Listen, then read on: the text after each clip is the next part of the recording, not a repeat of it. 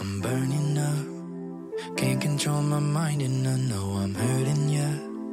Do this all the time, I don't wanna lose your love. I promise you will find a better way. Hi，，各位同学，大家好，我是姚老师，欢迎来到今天这一期的英语口语每日养成。今天的话呢，我们要学习的台词来自于《Friends》Season One Episode Eighteen，《老友记》当中的第一季第十八集。Oh, Rachel, running low on resumes over here. Oh, Rach, we're running low on resumes over here. Oh, Rachel, running low on resumes over here. Rachel 这边简历快用完了。Oh, Rachel, running low on resumes over here。在这一句的台词朗读过程当中呢，大家只需要注意一下“简历”这个单词它的发音，读作 resume，resume，一定不要读错喽。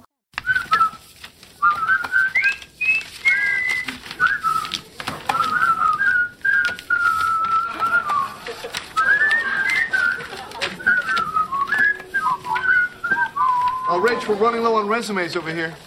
Do you really want a job with popular mechanics? Well, if you're going to work for mechanics, those are the ones to work for. Hey, look, you guys, I'm going for anything here, okay? I cannot be a waitress anymore. I mean it. I'm sick of the lousy tips, sick of being called excuse me. Rach, did you proofread these? Uh, yeah, why?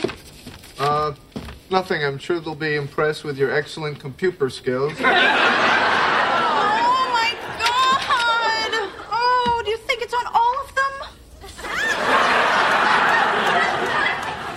Oh, no, I'm sure the Xerox machine caught a few. 今天节目当中呢，我们的难度不是非常大，主要来学习一下这个 run low on something 是什么意思。一般来说呢，用来表示某物的数量快不够用了，库存低。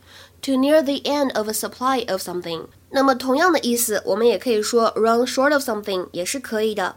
下面呢，我们来看一些例子，比如说，We're running low on paper towels right now, so use them judiciously. 我们快没有纸巾了，省着点用。We're running low on paper towels right now, so use them judiciously. 那么这句话呢，我们就可以说成是 We're running short of paper towels right now. 那么再比如说，We're running low on salt. It's time to buy more.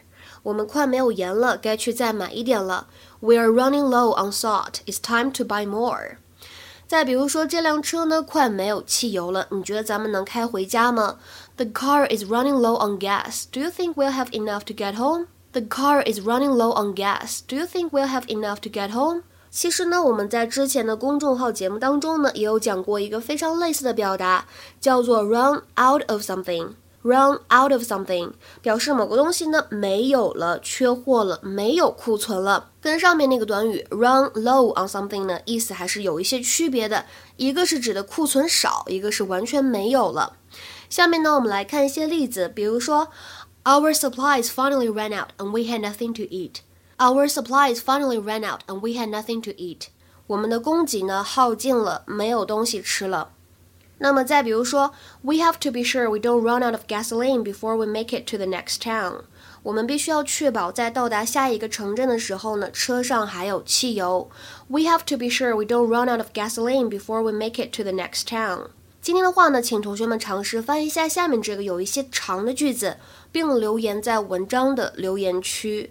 The shop ran out of bottled water and canned food after the government issued their warning about the storm. The shop ran out of bottled water and canned food after the government issued their warning about the storm. 期待各位同学的踊跃留言。我们今天节目呢就先讲到这里了，拜拜。 Get a better grip on my insecurities. Separate the present day from the history. I promise you will find a better way, a better way. With you